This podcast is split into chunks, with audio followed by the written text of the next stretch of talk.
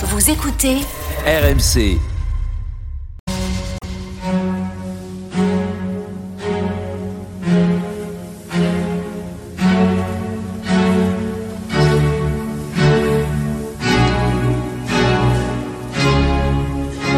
Église d'aujourd'hui, une émission de Régis Burnet. Bonsoir et merci de nous retrouver pour Église d'aujourd'hui, votre moment de réflexion du dimanche. Depuis des années, nous essayons dans cette émission de réfléchir à la crise profonde qui atteint le catholicisme français à la suite de la révélation des scandales sexuels qui paraissent ne jamais avoir de fin. En février dernier est paru le livre le plus intelligent et le plus synthétique sur la question, et c'est le vôtre, Céline Béraud. Bonsoir Merci, Céline Béraud. Vous êtes sociologue, vous êtes directrice d'études à l'école des hautes études en sciences sociales, et votre livre, et vraiment je suis sincère, euh, qui est le plus intelligent que j'ai lu, s'appelle Le catholicisme français à l'épreuve des scandales sexuels. C'est paru aux éditions du Seuil dans la collection de la République des idées.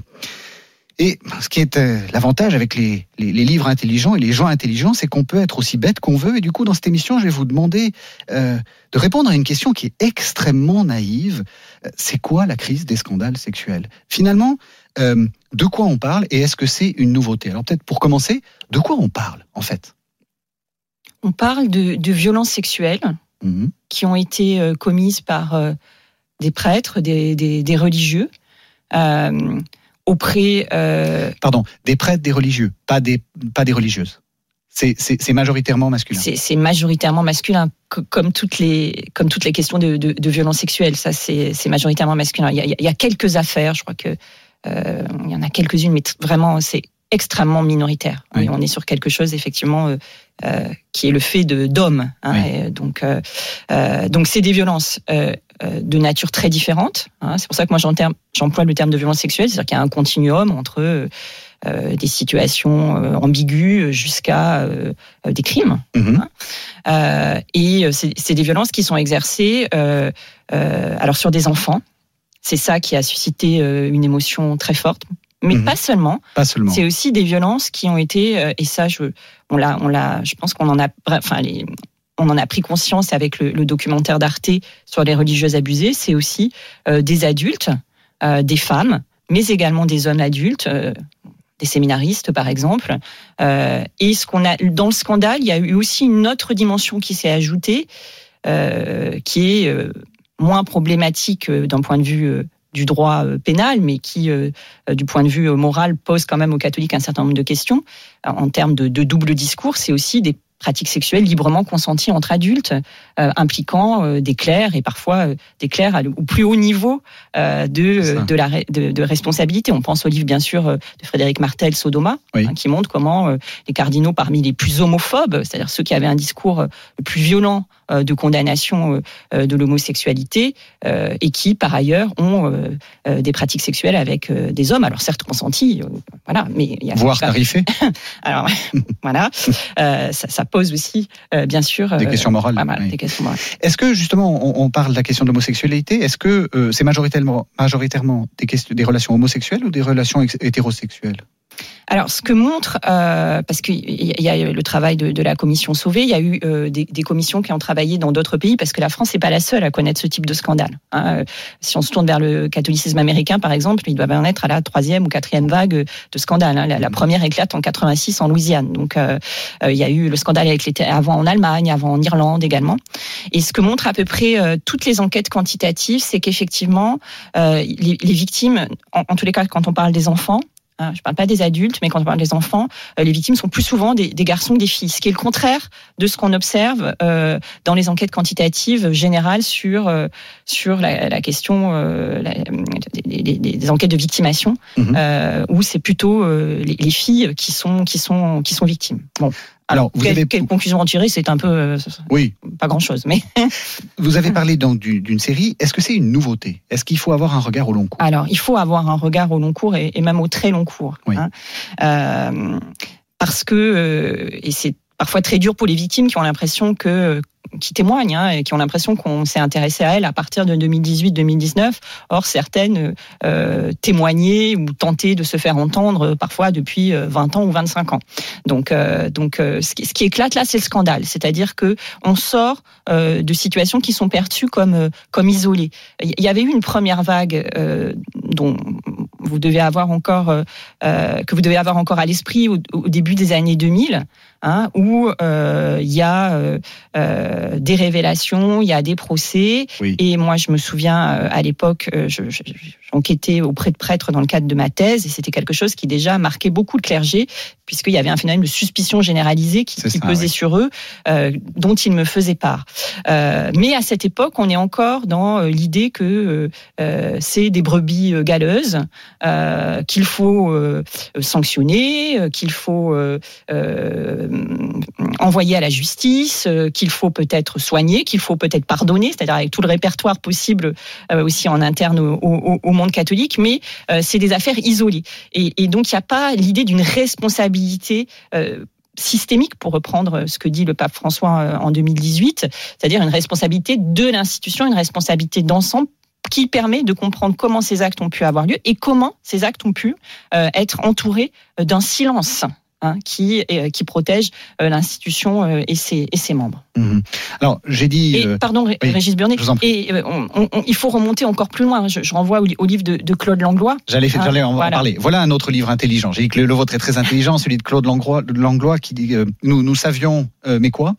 Euh, est aussi un livre très très important parce qu'il remonte au 19e siècle. C'est ça, il remonte jusqu'à la Révolution française. Hmm. Et effectivement, ça, ça, permet de sortir aussi d'un cadre analytique qui est parfois porté euh, en interne dans le monde catholique. C'est par exemple celui de Benoît XVI qui considère que, euh, et qui se distingue justement du cadre euh, du pape actuel, euh, qui, qui, considère que euh, c'est la faute à mai 68, pour dire les choses un peu vite. C'est-à-dire qu'il y aurait une forme de contamination de l'extérieur, c'est-à-dire le phénomène de sécularisation accélérée euh, des mœurs.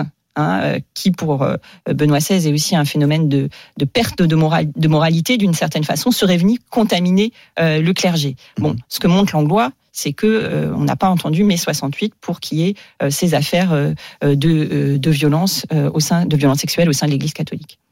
Alors vous vous dites, il y a donc ce contexte général et puis il y a un contexte très très particulier qui est l'époque l'époque Jean-Paul II.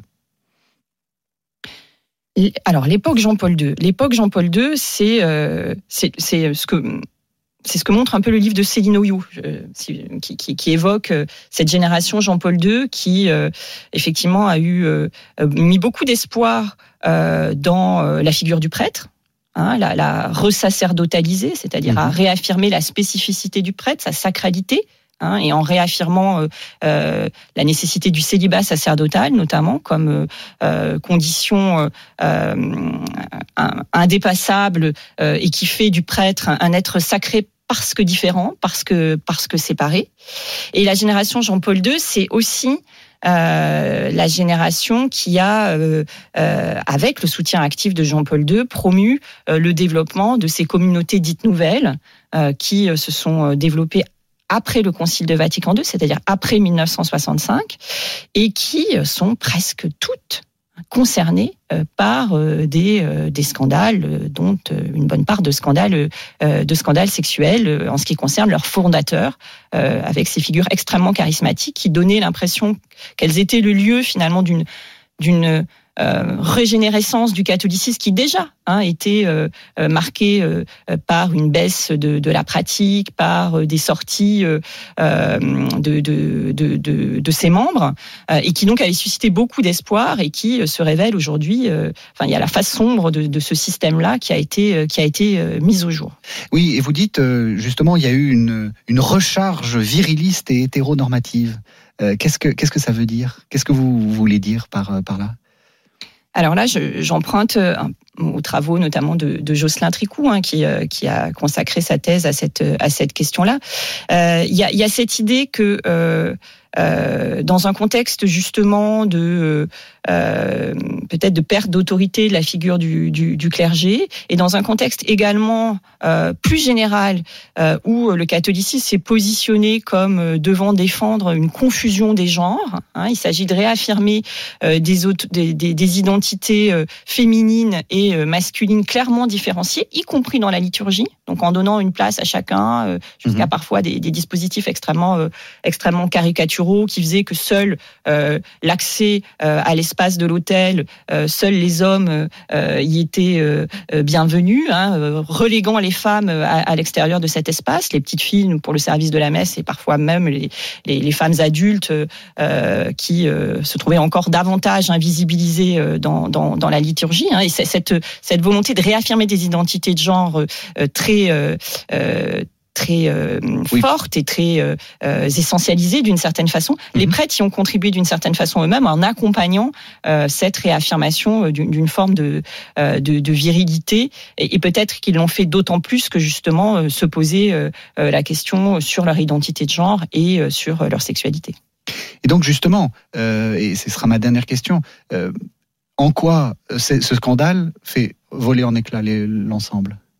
Il fait voler en éclat l'ensemble parce qu'il remet en question les modes d'exercice de l'autorité dans le catholicisme et qui remettent en question euh, cette, justement cette conception euh, du prêtre comme un être séparé euh, et, et, sacral et qu'il repose la question euh, de la place des laïcs et la question de la place des femmes et bien évidemment euh, la question euh, du discours sur la sexualité. En gros, tous les gros dossiers qui travaillent le catholicisme depuis le Concile de Vatican II qui n'ont pas été réglés par ce concile, dont je rappelle qu'il se termine en 1965 et qui reviennent ici avec euh, euh, la force toute particulière que leur donne le scandale. Merci beaucoup Céline Béraud. Alors je rappelle le titre de votre livre, Le catholicisme français à l'épreuve des scandales sexuels. C'est paru au seuil dans la collection de la République des idées. Je vous propose qu'on se retrouve la semaine prochaine.